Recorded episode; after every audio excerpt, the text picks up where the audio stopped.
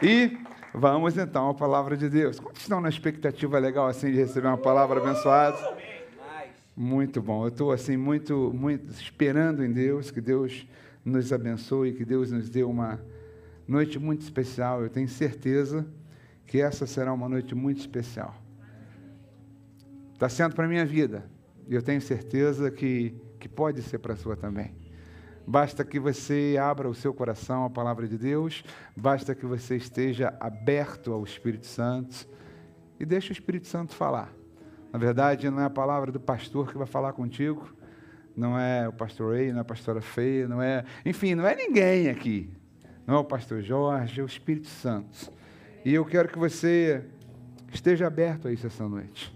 Aproveite a presença de Deus, aproveite esse Espírito que está entre nós e eu vou pregar, vou fazer uma pregação toda em inglês. Não sei se você.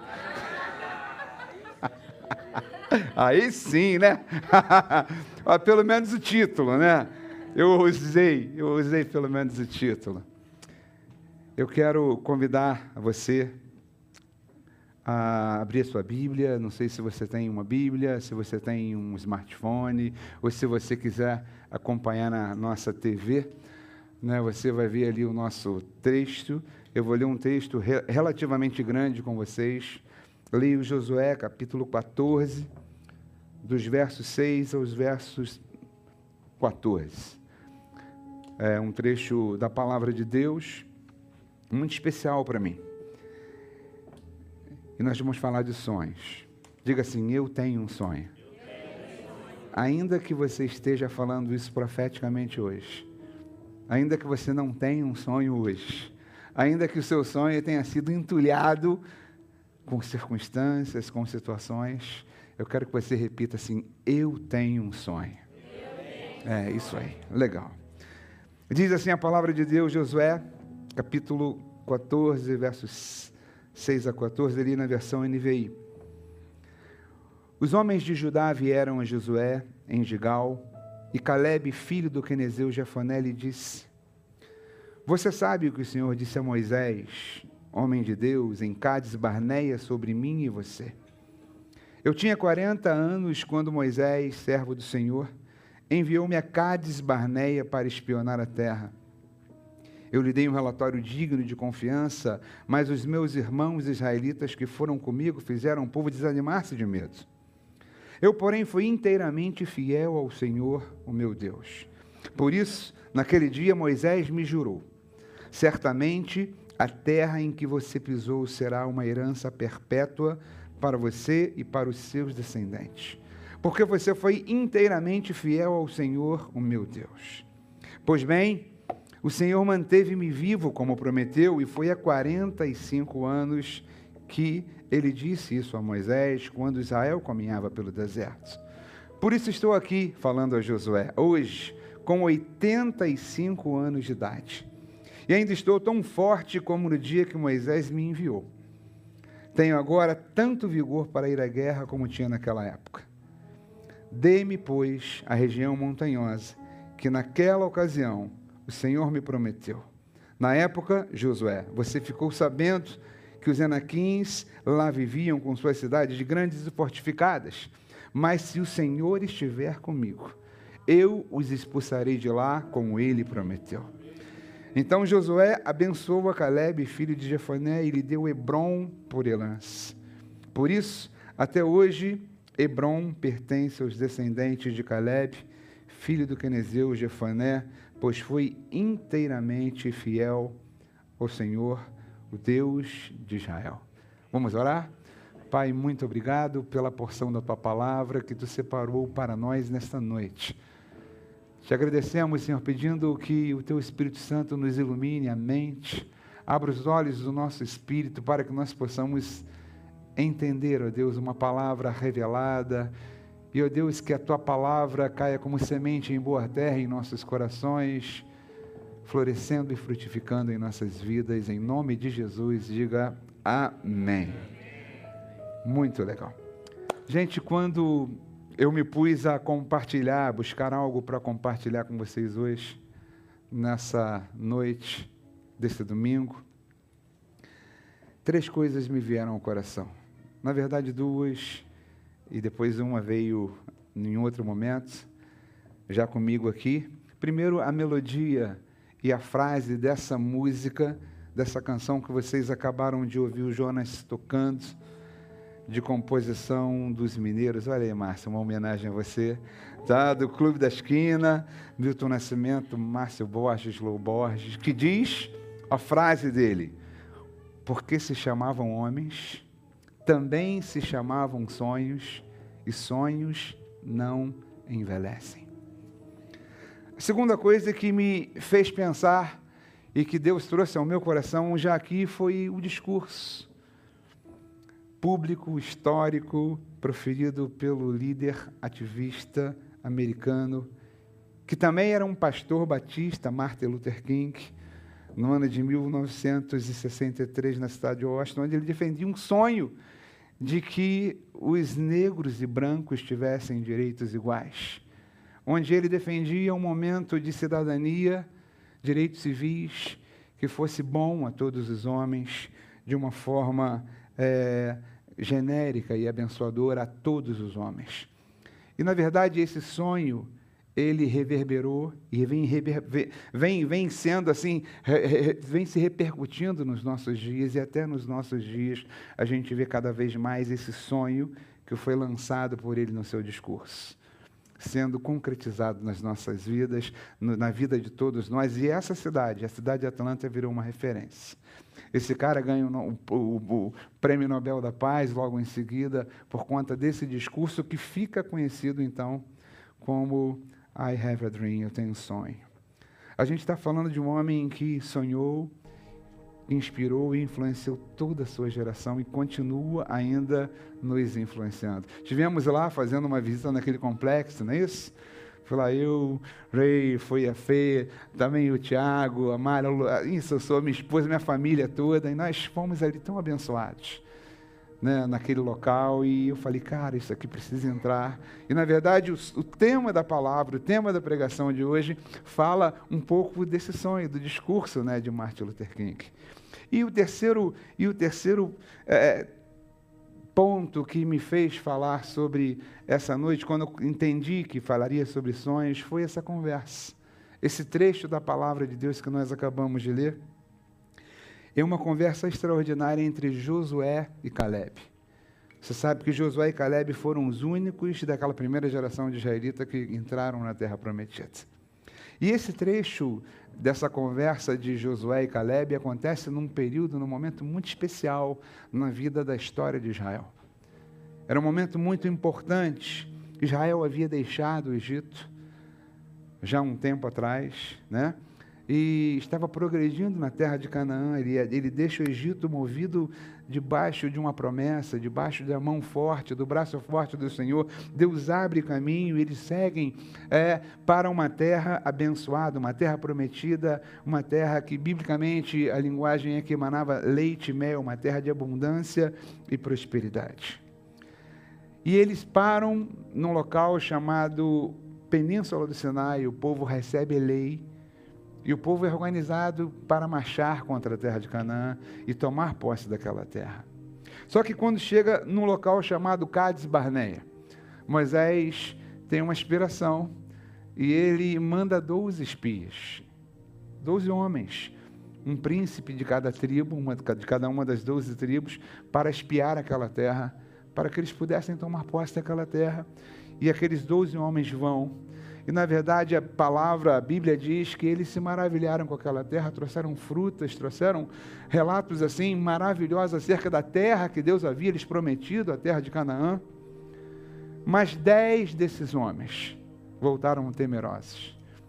Dez desses homens voltaram amedrontados. E a palavra de Deus diz que quando esses caras voltam amedrontados, eles começam a contaminar o povo com uma palavra de credulidade. Olha, a terra é maravilhosa mas nós não conseguiríamos entrar. A terra é maravilhosa, mas os caras que estão naquela terra são mais fortes e maiores do que nós. Estão mais organizados, estão em cidades fortificadas, são soldados, são guerreiros, que com certeza que se nós invadirmos, nós seremos abatidos por eles. Exceto Josué e Caleb, que volta daquela terra crendo que Deus cumpriria a promessa e que Deus lhes daria a terra. Só que o povo, você sabe, o povo vai pela maioria, na verdade, até hoje é assim. Quando os dez espias começaram a contaminar o povo, todo o povo foi contaminado e houve, na verdade, um medo generalizado em toda a terra de Israel. Deus já tinha feito tantas coisas, Deus abriu o mar para aquele povo sair do Egito, Deus os sustentou no deserto, Deus fez brotar água na pedra, Deus mandou pão, Deus abençoou, Deus organizou. E quando eles chegam lá, eles esquecem da promessa. Estavam às portas de Canaã. Deus não planejou que o povo de Israel passasse por um deserto. Deus queria entregar a terra de Canaã para aquela geração de israelita naquele momento. Mas dez daqueles homens acabaram se deixando envolver pelo medo e perderam o seu sonho de vista. Acabaram se deixando envolver pelas circunstâncias e perderam a, a, de, a promessa de Deus da sua visão. Se esqueceram de que Deus estava com ele, de que Deus os levaria à terra começaram a confiar no seu braço. E a verdade é que quando nós percebemos aquele povo, a gente vê que aquele povo não entra. Não foi aquela geração de israelita que entrou na terra de Canaã.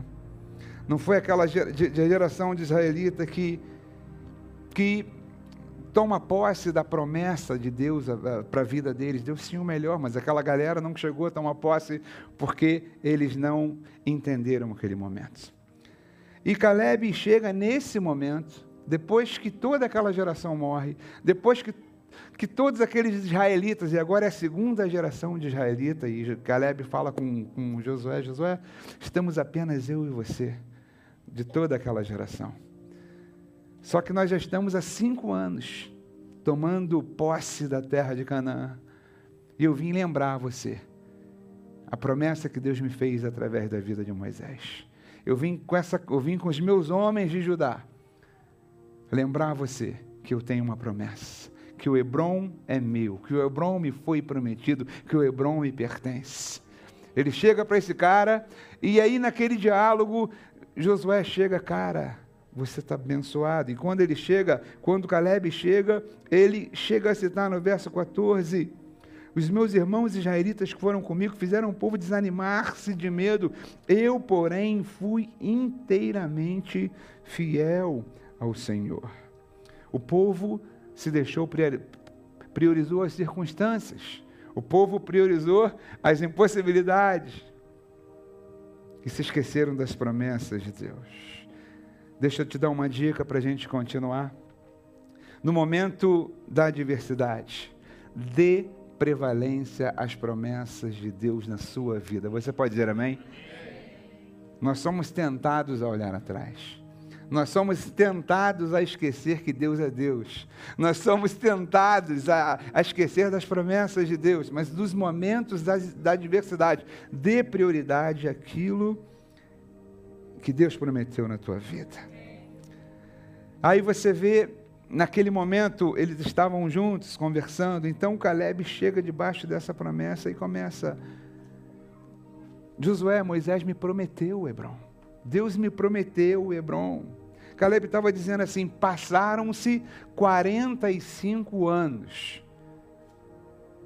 Desde aquela data que Moisés me prometeu o Hebron por parte de Deus, ele recebe essa promessa de Deus. Cara, e hoje eu estou aqui para cobrar. Eu vim aqui hoje para te lembrar, Josué, que o Hebron é a terra que Deus prometeu a mim e aos meus descendentes. E Caleb vai além disso.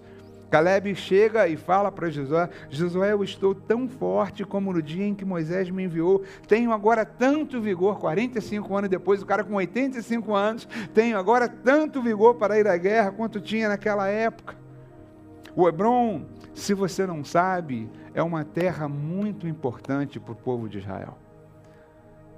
Em Hebron, fica, depois que Abraão se separa de Ló, né? Ló vai para um lado, Abraão fica com Hebron. Hebron é uma terra onde Abraão levanta um altar ao Senhor. Em Hebron, Sara e Moisés foram sepultados. É sobre essa terra que, que, que, que Caleb está falando com Josué. Josué, o Hebron é meu, me pertence. É promessa de Deus para a minha vida. É com essa terra que, que Caleb está sonhando em pisar novamente. E mesmo depois de 45 anos andando, caminhando pelo deserto, obviamente que cinco daqueles anos eles já estavam tomando posse, progredindo na terra de Canaã, Caleb permanecia convicto da promessa de Deus na vida dele. Caleb não perdeu a promessa de vista. E embora tivessem passado 45 anos, Caleb ainda permanecia com o sonho de pisar em Hebron. Cara, essa terra é minha, essa promessa é minha, porque Deus havia prometido. Cara, Davi espera 13 anos para reinar é, após ungido rei. José, é, José fica por volta de 15 anos também esperando. O apóstolo Paulo fica 14 anos num forninho, sendo preparado antes de começar a pregar o evangelho. Abraão tem que esperar 25 anos para ver a promessa de Deus se concretizar na vida dele. E Josué, já, perdão, e Caleb já estava 45 anos. 45 anos caminhando no deserto, andando pelo deserto mantendo aquele sonho, mantendo a expectativa de uma promessa. Caleb não abriu mão do seu sonho. Estão pegando isso aí? Você pode repetir comigo assim? Mesmo que não aconteça imediatamente. Eu não posso deixar que os meus sonhos se apaguem. Nós vivemos hoje em dias sombrios, dias de pandemia, temos guerra, atualmente estourando no mundo, dias de crise econômica, talvez não aqui nos Estados Unidos, mas em grande parte do mundo a gente é, tem crises econômicas. Se você está lá no Brasil, você vai ver isso acontecendo muito de perto. Dias em que o estresse tem levado as pessoas a somatizarem doença, doenças físicas e emocionais. Se você é psicólogo ou médico, você sabe disso. E não, não apenas isso a gente está vivendo hoje em dias de um aumento da desesperança. Parece que as pessoas estão perdendo a esperança. Eu não sei se você já percebeu isso. Quando você olha é, esses relatórios da, da Organização Mundial de Saúde, você vai ver que a ansiedade tem sido a doença que tem acometido mais pessoas, né, o mal do século, eles vão falando. E esse estresse do nosso dia a dia, do nosso momento, tem levado a gente para um lugar de desesperança de medo e de falência dos nossos sonhos, muitas vezes. Praticamente a desistência dos nossos sonhos. Pior, às vezes a gente se acostuma com a mediocridade de sobreviver. A sobrevivência me basta. Não sei se você conhece alguém assim. Cara, se eu conseguir sobreviver minimamente, eu me dou por satisfeito se eu conseguir sobreviver de alguma maneira, eu me dou por satisfeito. E esse é um pensamento equivocado, porque eu e você, nós vivemos em tempo de nova aliança. Eu posso ouvir um amém? amém? Dias em que eu e você verdadeiramente temos o direito ao sim e o amém de Deus em todas as suas promessas. 2 Coríntios capítulo 1, verso 20 vai dizer assim: porque quantas são as promessas de Deus, tantas eu tenho nele sim e o amém. Portanto, por ele o amém, para a glória de Deus, por nosso intermédio. Você tem um sim e o amém para cada uma das promessas de Deus. Receba isso no teu coração. E Deus tem promessa na sua vida para todas as áreas, para a área da sua família, para a área dos seus negócios, para a área da sua saúde, para a área dos seus relacionamentos, para o seu ministério. Deus tem promessas em todas as áreas. Quer tiver bem sucedido, andando para frente, como cabeça não cauda, e você tem o sim e o amém para cada uma das promessas de Deus a seu respeito. É tempo de nova aliança, é tempo de estar consumados. Jesus já consumou a obra redentora a nosso favor. Jesus já pagou o preço do nosso pecado. Jesus já nos transportou de uma posição de escravo do pecado de servo para uma posição de filho e filho amados. Tempo em que o inferno já está derrotado.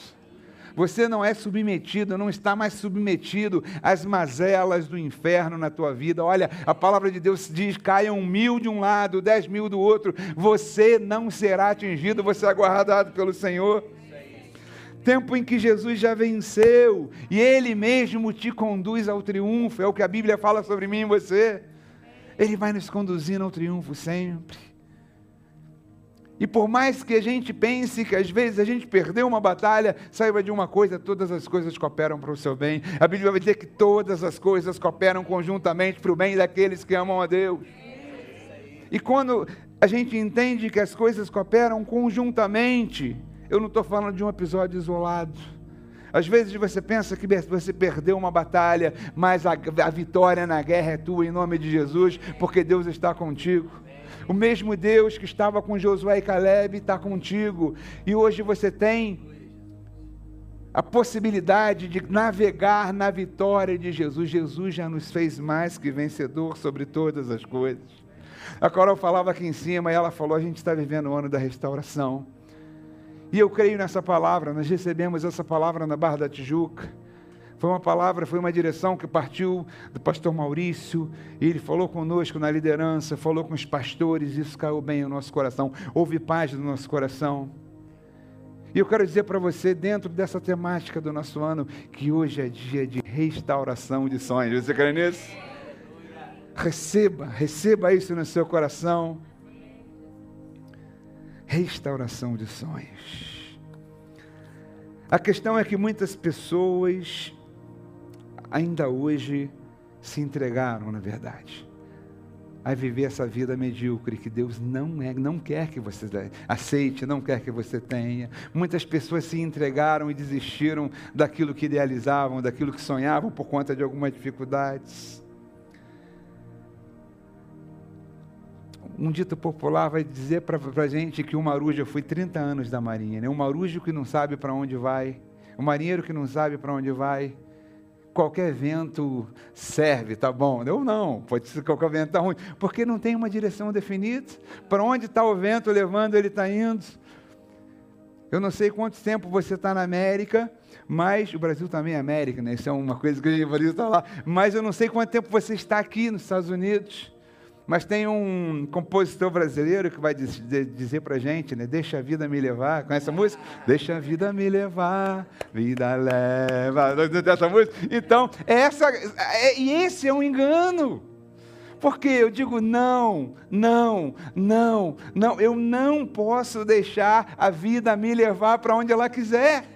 Cara, eu tenho que lembrar que eu tenho uma herança fantástica de Deus, que Cristo já conquistou isso para mim. Eu não posso aceitar isso. Estão entendendo, gente? A gente aceita às vezes, mas você não pode entender isso como normalidade.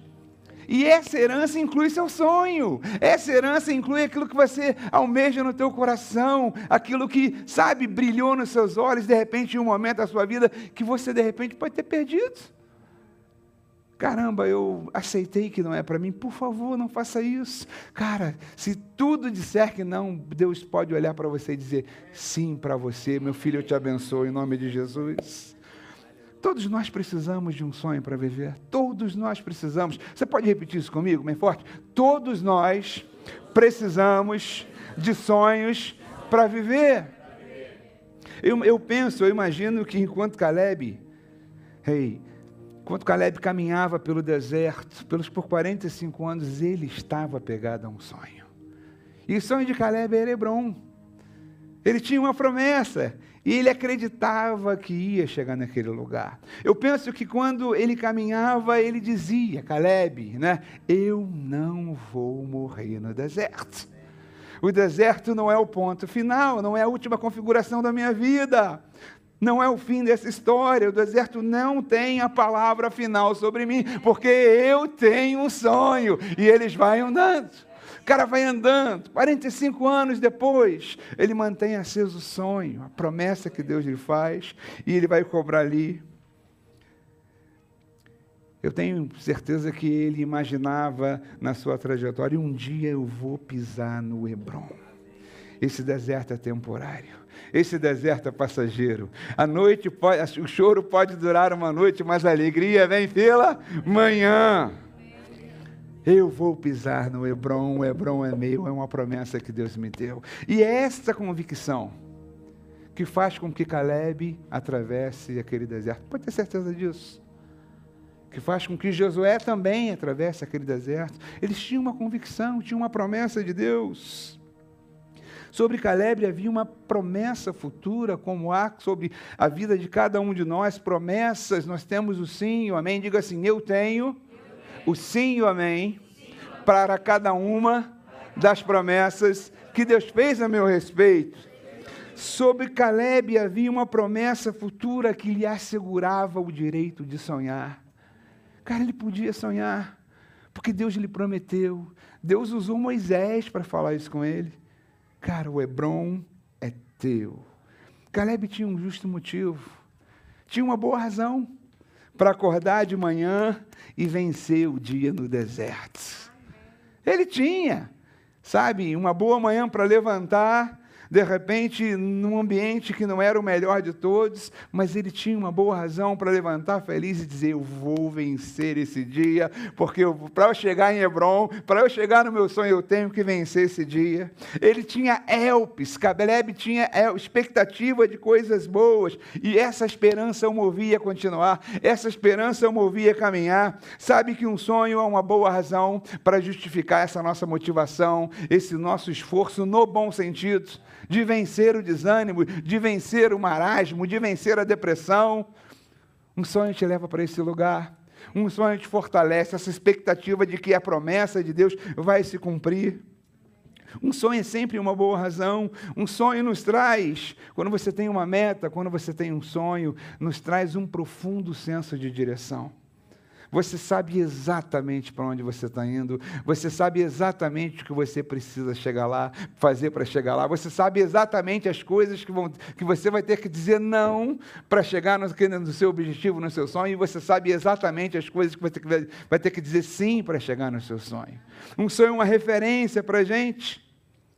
E Caleb, ele tem esse sonho no coração, essa referência no seu coração. Quem tem um sonho sabe exatamente para onde está indo. Quem tem uma promessa tem força e disposição para continuar e vencer. Guarda isso no teu coração. E você tem promessas de Deus para cada área da sua vida. Você diz amém? amém? Quem tem o Hebron sabe o que precisa fazer para chegar lá. E na verdade, talvez por isso um cara chamado Nietzsche vai dizer para a gente: olha, somente quem sabe o porquê da vida é capaz de lhe suportar o como.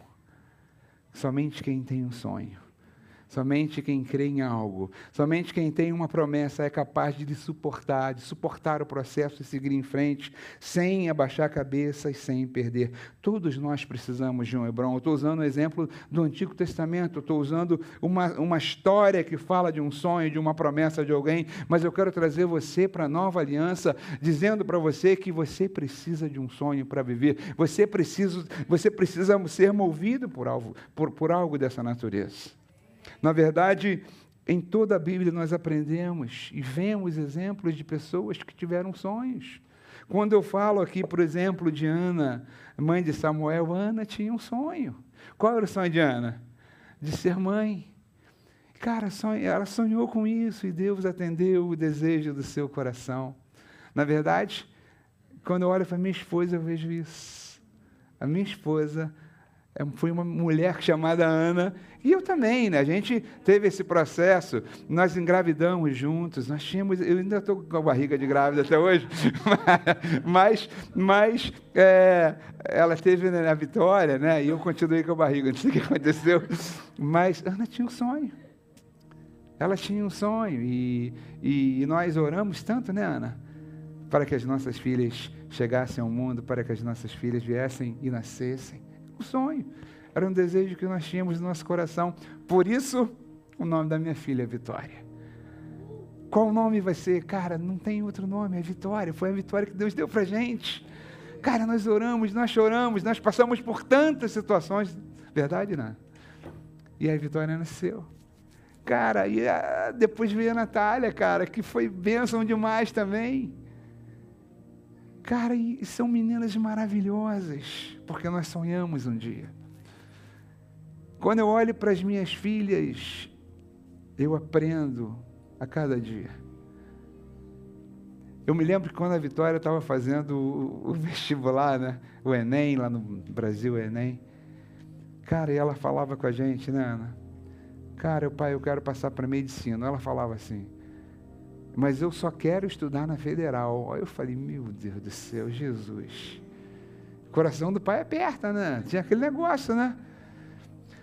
E ela fez a prova para uma universidade particular. Cara, passou na prova, fiquei tudo feliz, eu tenho fogos, falei para todo mundo, minha filha passou no vestibular, fui lá fazer a inscrição, ela, pai, eu não vou estudar aí. Eu falo, filha, mas por favor, vou fazer a tua inscrição só para garantir. Cara, ela fez por uma segunda.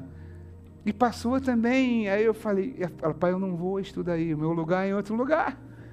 Eu fiquei, cara, essa menina, cara, Deus tem que abençoar, porque se der ruim, vai, vai, vai babar o negócio aqui, né?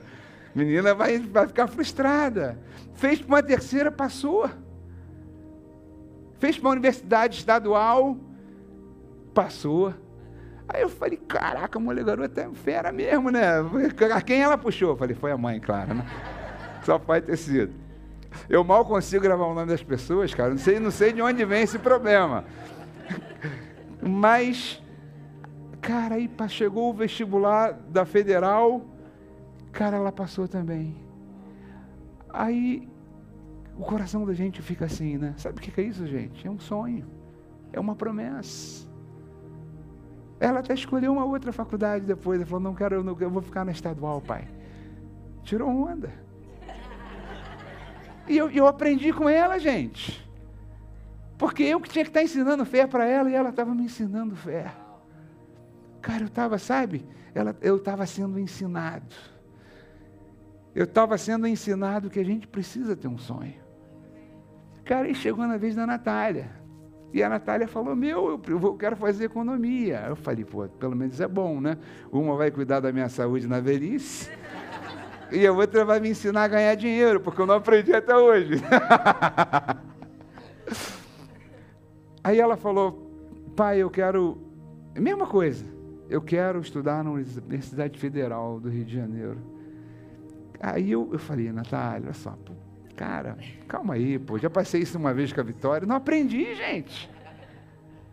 Aí ela fez vestibular para a Fundação de Túlio Vargas, uma fundação renomada lá, passou. Fez para PUC, passou, Universidade Católica. Aí eu fui lá, escreveu, ela, pai, o meu lugar não é aqui. Eu falei, ai Jesus, de novo isso não. Me ajuda! Sofrimento, eu e a Ana. A Ana está quietinha aqui, mas a gente sofre junto, meu coração apertado. Aí ela chegou, saiu o resultado, ela passou para a prova. Cara, entrou lá. Isso, isso, gente, é graça de Deus. Isso é favor de Deus. Eu tenho certeza, as minhas filhas sabem disso, eu já falei e falo sempre para elas. Tinha milhões de pessoas no Brasil fazendo aquele vestibular que são mais inteligentes, mais preparadas, melhores. Mas por algum motivo, Deus abençoou vocês. E eu aprendi com aquilo. Eu aprendi com aquilo. Tinha um sonho. A gente precisa ter sonhos. Geralmente, a pessoa que sai do Brasil para Américas vem atrás de um sonho, né? De uma condição melhor, de vencer, de repente, num país que não é o país de origem, as coisas não estão tão tranquilas por lá. País de origem, as coisas não estão. E a gente acaba sendo levado a um outro lugar em busca de um sonho que não é fácil, eu sei disso. Eu não tentei isso na minha vida. Eu vim para cá, já viemos algumas vezes, mas eu só venho para ver o Mickey, né? Lá na Disney. Então, eu só vim para isso.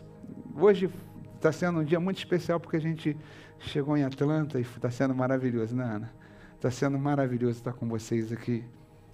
Mas a gente precisa sonhar. A gente precisa deixar que os nossos sonhos ganhem espaço no nosso coração. Apesar de todas as dificuldades. Uma, uma das coisas que eu ouvi muito de vocês aqui, cara, aqui é uma terra boa, mas não é fácil vencer aqui. Aqui é uma terra boa, mas você chega e rala. Aqui é uma terra boa, você chega. Cara, Deus vai te prosperar, mas não há facilidade. É um lugar que tudo funciona. Mas às vezes, nesse processo, a gente perde os nossos sonhos. Você perde algumas coisas de vista, porque você achava, antes de chegar, que seria mais fácil, você viu que na verdade não é. E a gente vai deixando de lado. Não, eu vou deixar esse sonho para cá. Não, eu vou deixar isso aqui. Eu vou tirar esse daqui para cá. Cara, e a pergunta que eu quero fazer para você hoje, independente da sua idade, independente do seu momento, independente do que você já viveu, qual o seu sonho? O sonho que de repente você traz contigo, tem buscado, e de repente você tem olhado assim, ele se distanciar cada vez mais. Talvez esse não seja o seu caso, mas talvez seja. Eu quero dizer para você, eu vim aqui para dizer para você, queridos, você pode sonhar porque Deus é promessa na tua vida, Ele é fiel para cumprir. Você diz amém? amém? Deus tem um compromisso contigo e comigo através da palavra dEle. É a palavra de Deus que nos assegura a bênção. É a palavra de Deus que nos assegura que nós seremos bem-sucedidos em todas as coisas. E em todas as coisas, em todas as coisas. Quando Josué, a gente está falando de Josué, quando Josué, capítulo 1, percebe que Josué morreu, o cara fala: Meu Deus, o que eu vou fazer com esse povo? Precisava de um líder. Aí Deus aparece para Josué e fala assim: Josué, cara, não precisa ficar temeroso, não temas, nem te espantes, porque eu sou contigo por onde quer que andares. Assim como eu fui com Moisés, cara, eu vou estar contigo, é comigo. Essa parada é comigo. Quem vai introduzir o povo na terra de Canaã sou eu. Tão somente, cara, faz uma coisa medita nessa palavra de dia e de noite, para que a tua vida seja guiada por ela, para que você ande e faça tudo o que nela está escrito. E aí você será bem-sucedido em todas as coisas, por onde quer que andares. Deus planeja o melhor para a sua vida, você diz amém? Paulo vai falar que a vontade de Deus para a gente é boa, perfeita e agradável. A gente precisa entender isso. A Bíblia é muito clara, Romanos capítulo 12 vai falar isso para a gente. E quando nós não entendemos isso, a gente se contenta com migalhas. Quando nós não entendemos que a vontade de Deus para mim é boa, perfeita e agradável, para você é boa, perfeita e agradável, para cada um de nós é boa, perfeita e agradável, a gente se contenta com migalhas. E a gente tem uma herança toda à nossa disposição, mas a gente não acessa a herança. Não perca de vista a sua herança, não perca de vista o seu sonho, seja ele em que área for. Ah, pastor, meu relacionamento, eu quero estabelecer um relacionamento novo. Cara, Deus é contigo, Deus quer te ver feliz nessa área. Lá em casa as coisas não estão bem, com a minha esposa, com meu marido, Deus quer abençoar você filhos que não estão transando bem os pais e não conseguem se comunicar. Cara, Deus tem promessa de restabelecer isso na sua vida. Você pode sonhar com isso, isso é para você. Jesus chega para uma mulher e fala assim: mulher, o que queres que eu te faça? É uma pergunta de Jesus. Cara, talvez Jesus esteja perguntando para você assim hoje: o que queres que eu te faça? Talvez alguma coisa que você tenha perdido de vista, né? Algum sonho que você tenha perdido de vista. O que queres que eu te faça? Ele está aqui para isso, ele te trouxe aqui para isso. Essa é a palavra de Deus para as nossas vidas hoje. Ele está falando comigo também. Eu sempre que prego alguma coisa, eu me coloco como o primeiro. Primeiro a receber, o primeiro que precisa dessa palavra. E eu sempre preciso dessa palavra. Deixa eu falar para você que Deus quer que você alcance e receba coisas maiores e melhores do que você planejou na tua vida. E de repente aquilo que você planejou não deu muito certo, porque Deus tem algo melhor para você. De repente, aquilo que Deus, que você planejou um dia, talvez está tá mudando de rota aquele, aquele planejamento. Porque Deus está te levando para um lugar melhor. Acredite nisso, esteja aberto, esteja aberta a isso. Essa sugestão é a palavra de Deus que fala para nós, Jeremias capítulo 29, verso de número 11, eh, vai dizer para a gente: Eu é que sei, Jeremias falando, eu é que sei os pensamentos que tenho a vosso respeito, pensamentos de paz e não de mal, para que vocês alcancem o fim que vocês desejam. Cara, Jeremias, isso é uma carta que Jeremias escreve. Deixa eu situar você dentro de um contexto. Quando Jeremias escreve essa carta, na verdade, Israel, como nação, tinha sido destruída. Né? Primeiro o reino do norte, depois o reino do sul. O reino unificado se divide, o reino do norte ele é levado pela Síria, o reino do sul é tomado pela Babilônia. Israel, aqui nessa época, está escravo lá na Babilônia, cativo na Babilônia. O templo destruído, a cidade destruída, o povo triste, o povo achando que Deus havia se esquecido deles. O motivo da glória daquele povo, que era a terra de Canaã, com uma promessa de Deus, essa terra que a gente está falando. O templo de Israel, a glória de Deus, estava tudo falido, em ruínas, destruído. O povo estava triste, o povo estava para baixo, o povo estava deprê, o povo estava abatido nas suas emoções. Aí Deus se levanta o profeta Jeremias para escrever uma carta. Ei, assim diz o Senhor. Deus falando ao povo: Eu é que sei os pensamentos que tenho a vosso respeito. Não são pensamentos de morte, não são pensamentos de destruição, não são pensamentos de derrota, não são pensamentos de frustração, não, não, não. Os pensamentos que eu tenho a vosso respeito são pensamentos de paz. Vocês podem até pensar diferente disso, mas o que eu penso, o Senhor, ao seu respeito, é, são pensamentos de paz. Deus, quando olha para você, ele vê assim. Ainda nos momentos que você está pensando de forma diferente disso, Deus olha para você e fala assim: Olha, eu tenho pensamentos de paz sobre você. Eu tenho pensamentos de paz sobre você. Eu tenho pensamentos de paz sobre você. Às vezes nós somos levados pelas situações a pensar que Deus até se esqueceu da gente. Mas eu quero dizer para você que Deus tem pensamentos de paz a seu respeito. E dentro desse versículo, eu quero ressaltar três coisas, já indo já para o final da minha palavra. Três coisas dentro desse versículo de Jeremias que o meu pensamento, primeiro, o meu pensamento precisa estar alinhado com os pensamentos de Deus. Os seus pensamentos precisam estar alinhados com os pensamentos de Deus. Quando ele fala assim, eu é que sei os pensamentos que tenho a vosso respeito, são pensamentos, porque o povo estava com pensamentos desalinhados. Forma de você alinhar os seus pensamentos com pensamentos de Deus, palavra de Deus. Qual o pensamento de Deus a seu respeito? Está aqui, nesse livro. Vontade de Deus para cada um de nós, o que ele pensa, o que ele planeja, como ele vê cada um de nós. Alinhe seus pensamentos ao pensamento de Deus. Eu é que sei os pensamentos que tem a vosso respeito, diz, diz o Senhor. Então, em outras palavras, ele tinha pensamentos diferentes. O povo podia estar prostrado, para baixo, triste, mas Deus não os via daquela forma. Deus não os via daquela maneira. Deus os via como vencedores como abençoados, como prósperos. Deus os via dessa forma.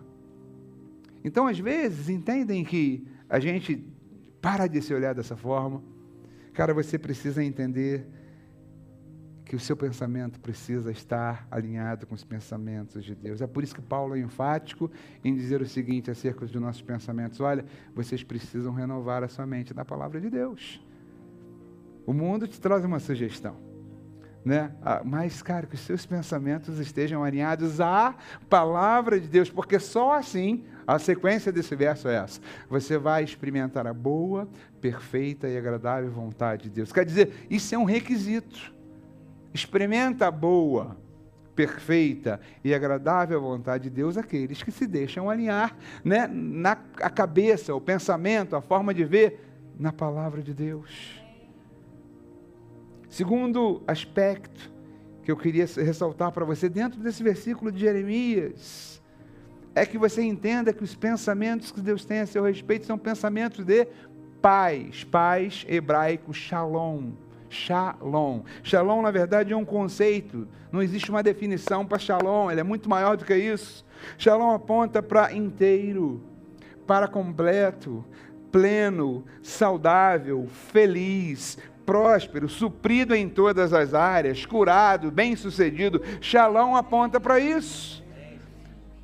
Quando você chega em Israel e você vê um judeu cumprimentando o outro, muitas vezes ele fala é, Shalom, né? ele vai falar graça e paz. Ele está falando de Shalom no sentido de, cara, você é um abençoado você é próspero, você é curado, você é pleno. Ele está falando isso e a gente precisa entender que os pensamentos de Deus para a gente fala exatamente dessa forma. E quando você entende isso, quando você recebe essa revelação, cara, você ativa os seus sonhos. Você não se prostra mais, você não se contenta mais com pouco. E a gente não está falando aqui de soberba, de arrogância, de absolutamente nada disso. A gente está falando aqui de promessas de Deus, que Deus falou que vai cumprir na minha na sua vida, e a gente está aqui para tomar posse pela fé. Foram nos dadas gratuitamente, mas a gente está aqui para abraçar cada uma dessas promessas pela fé.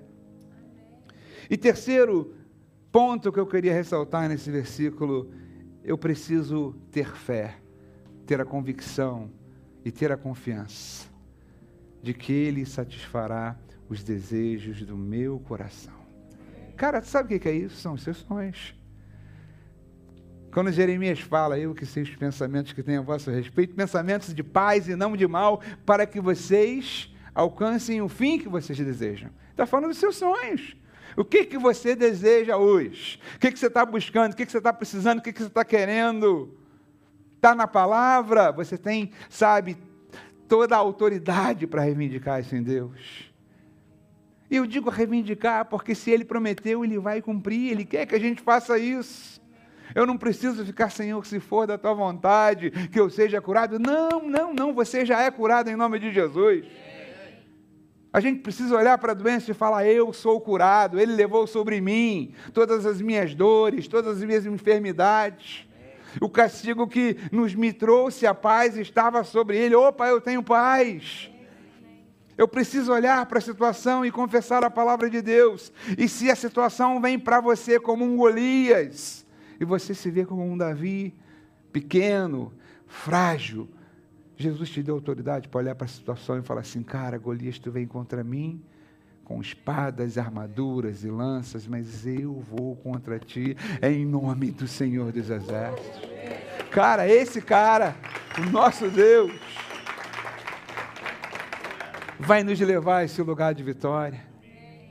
O salmista vai dizer para a gente no Salmo 37: agrada-te do Senhor e Ele satisfará o desejo do teu coração.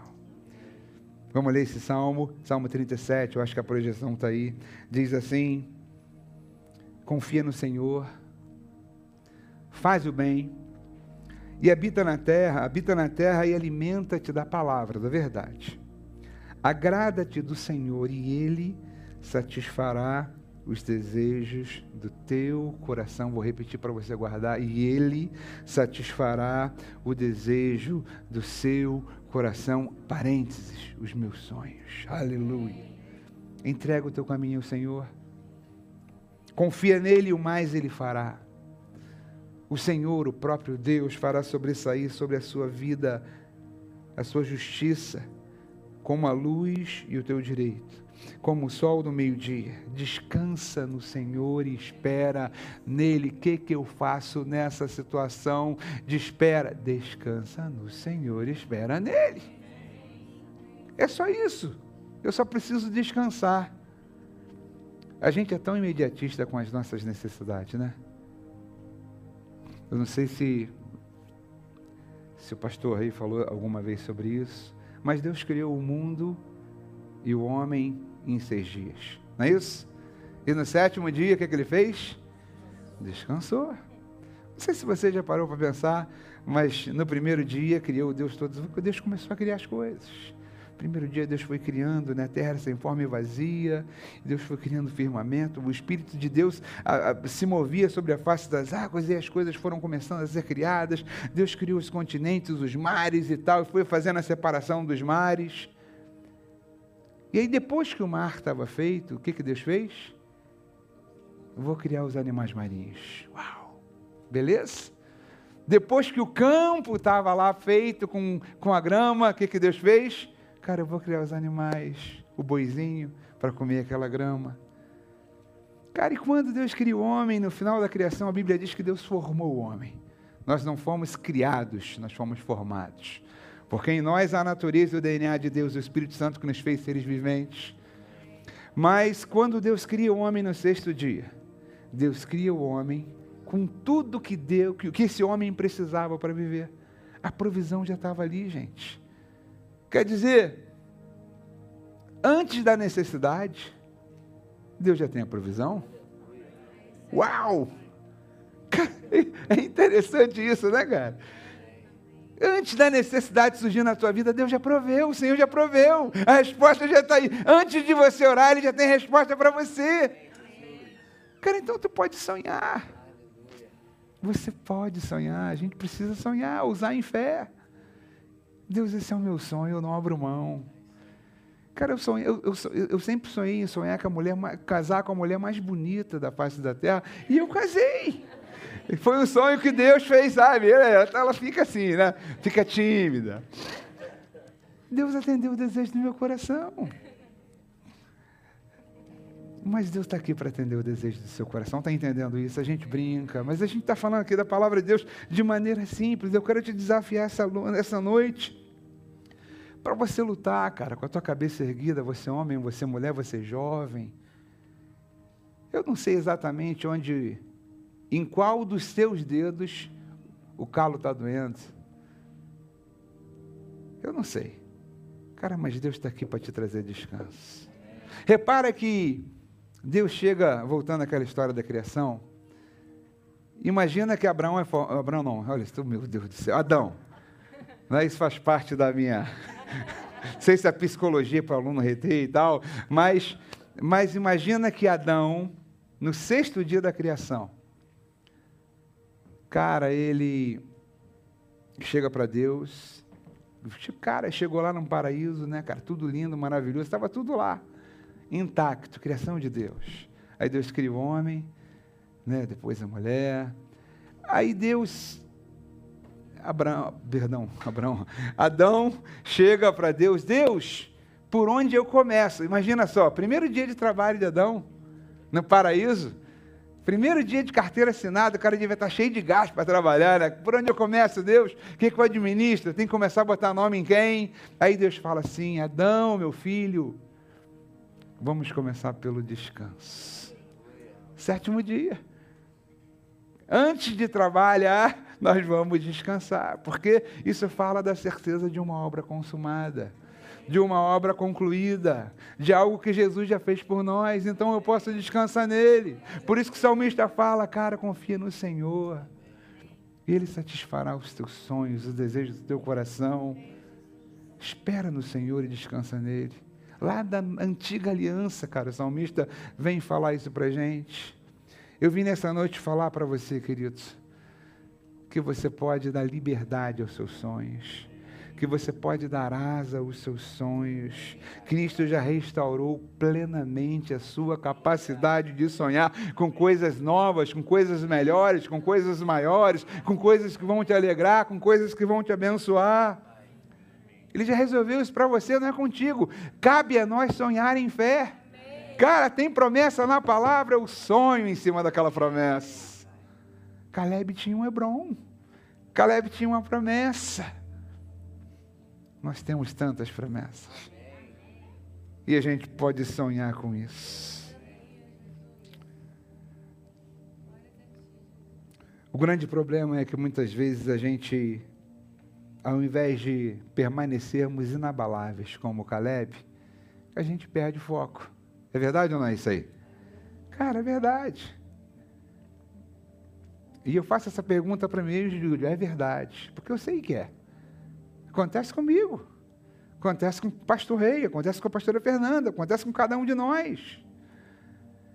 Nós somos humanamente mais tendenciosos a olhar a circunstância do que a palavra de Deus. Por isso que a nossa mente precisa estar renovada na palavra de Deus, para que o nosso espírito possa falar, nós vamos por aqui, e a sua mente vai falar assim, nós vamos por aqui. Porque, embora o seu espírito fale, o Espírito Santo fale ao teu espírito, a decisão vem da tua alma. Não sei se alguém já te falou isso, cara. Mas quem decide, o centro da decisão é a tua alma. Até no processo de salvação, quem decide sou eu. O Espírito Santo fala no meu coração, cara, Jesus fez isso por você. Jesus te ama, Jesus tem perdão para você. Mas a decisão é minha. Ninguém pode decidir por você, inclusive por os seus sonhos. E a gente esquece que aquele que fez a promessa é fiel para cumprir, infelizmente. A gente esquece disso. Eu quero dizer para você o seguinte, cara, ele é fiel, ele está aqui para te abençoar e para dizer para você, cara, conta comigo que eu vou contigo nesse barco. Se a promessa foi liberada para a sua vida, vai nessa, porque você será abençoado. E a única pessoa que pode inviabilizar os sonhos de Deus nas nossas vidas somos nós. Somos nós. Não é, Jonas? Somos nós, cara. Eu pedi uma música para o Jonas ontem, né? Essa música que ele tocou primeiro. Obrigado, tá, cara? Isso é bênção demais. Eu pedi música a ele, ele falou, já fez três gols, pastor? Mas a única pessoa, voltando aqui, para te acordar, amém. Mas, cara, assim, a única pessoa que tem essa capacidade de inviabilizar os sonhos de Deus nas nossas vidas somos nós. Não pense você que é o diabo. Não pense você que o inimigo está furioso. Sabe, que tem uma potestade atrás de você tentando te detonar e que vai te detonar. Tu não tem que ter medo de nada disso, cara. A gente olha para essas coisas de cima para baixo, assim, ó. Pá! Está lembrado daquela palavra de Abacuque? Abacuque, depois que aprendeu a viver em fé, Abacuque foi aquele cara que pela primeira vez Deus revelou: o justo viverá pela fé. Abacuque era um questionador. Estava meio revoltado, aquele profeta meio questionando, se queixando com Deus. Deus, não, eu, eu não vou fazer e tal. Por que, que o povo vai ser levado pela Babilônia? Não é possível e tal. Aí Deus fala, Abacuque, calma, cara. O justo viverá pela fé. Tenha fé. E aí no final do ministério de Abacuque, a gente vê um Abacuque completamente diferente. Um Abacuque que olha as circunstâncias e fala assim, cara, está lá em Abacuque capítulo 3 ainda que a figueira não floresça, ainda que não haja fruto na vide, ainda que o produto da oliveira minta, ainda que nos campos não haja mantimentos e nos currais não haja gado, ainda assim eu confiarei e exultarei no Senhor, o Deus da minha salvação. O Senhor me faz andar altaneiramente. As misericórdias do Senhor se renovam a cada manhã. E andar altaneiramente, andar de cima, olhar de cima. Você não está abaixo das circunstâncias, você não está abaixo do problema em Cristo Jesus. Você pode olhar o problema de cima, Deus te colocou acima, andar altaneiramente como a corça, o animal que ele diz, que é um animal que anda nas montanhas, nas alturas é olhar de cima para o problema. O problema está ali. Cara, mas você está aqui. Ele não vai te esmagar, ele não vai te arrebentar, ele não vai te sufocar, porque você está acima aí contigo, está o Senhor. Você é mais, mais do que vitorioso em Cristo Jesus. Ah, pastor, mas Paulo fala que existe uma batalha espiritual. Sim, sim, a minha luta não é contra sangue, não é contra a carne mas sobre o diabo o Senhor já nos deu a vitória, Jesus já venceu. Amém. E a gente só está esperando o dia de Jesus voltar, nos conduzir para é, a eterna glória com Ele, e o diabo vai ser lançado no calabouço lá dos infernos, que é o lugar dele. Ele vai querer nos intimidar, mas você em Cristo é muito maior do que o seu inimigo. Sabe por quê? Porque em nós habita o Espírito de Deus, ele já está em você. Eu estava eu tava escutando uma, uma jovem, eu acho que foi a Carol, sexta-feira, falando, né?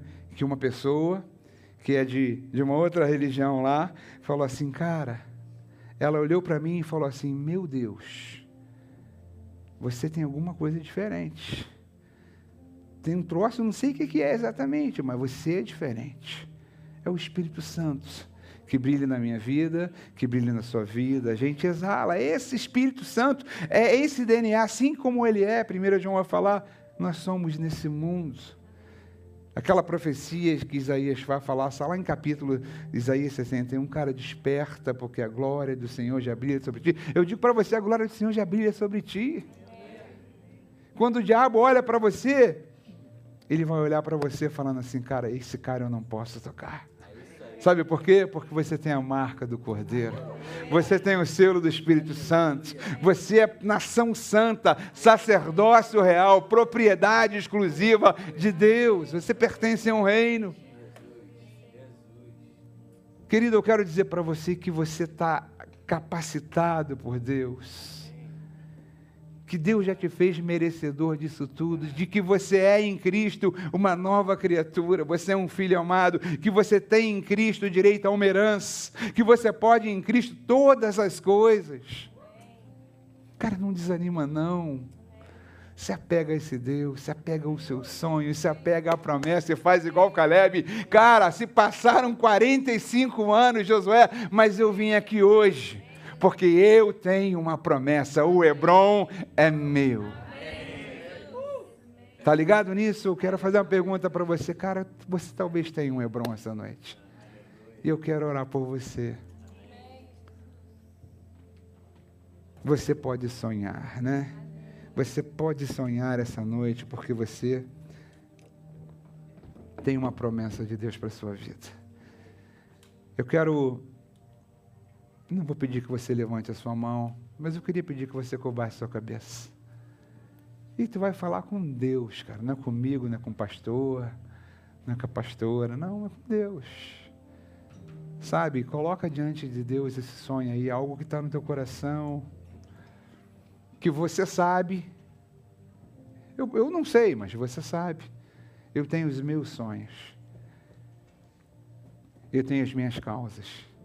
Eu tenho certeza que você tem as suas também. A gente está vivendo um ano de restauração. E é um ano de restauração plena para a tua vida em todas as áreas. Deus tem restauração para a tua casa, para o seu casamento, para o seu relacionamento. Deus tem, Deus tem restauração para a tua saúde, saúde física, saúde emocional, Deus tem restauração para o teu ministério. Deus tem restauração em todas as áreas para a sua vida. Basta a gente sonhar em cima de uma promessa. E você tem o sim e o amém de Deus. Você crê nisso? Pai, em nome de Jesus, eu quero orar com a tua igreja. Falamos de coisas tão simples, Senhor, de maneira tão simples, tão intimista, tão tranquila e coisas ao mesmo tempo tão poderosas, Pai. A tua palavra que nos ensina, ó Deus, nos, nos faz refletir sobre tantas coisas. Eu agradeço, Senhor, pelo teu Espírito Santo entre nós. Te peço que sonhos estejam sendo, ó Deus, restaurados, sonhos estejam sendo redesenhados te peço que sonhos estejam sendo resgatados de, de, debaixo de escombros, ó Deus, que a vida por N motivos foi jogando, apagando, distanciando. Deus, nós queremos nos apegar à tua promessa, aos sonhos que nós trazemos. Porque entendemos que nós temos esse direito em Cristo Jesus. Nós entendemos que não é pelo nosso mérito, mas que a tua graça que o teu favor nos alcançou de maneira tão abundante, que nos dá o direito de sonhar, sonhar em ser feliz em todas as áreas. Te agradecemos, Pai, pela tua igreja, te agradecemos pelo teu Espírito Santo, te agradecemos, ó Deus, por esse movimento, ó Deus, do Senhor neste lugar. e te louvamos por tudo, em nome de Jesus. Amém, amém e amém.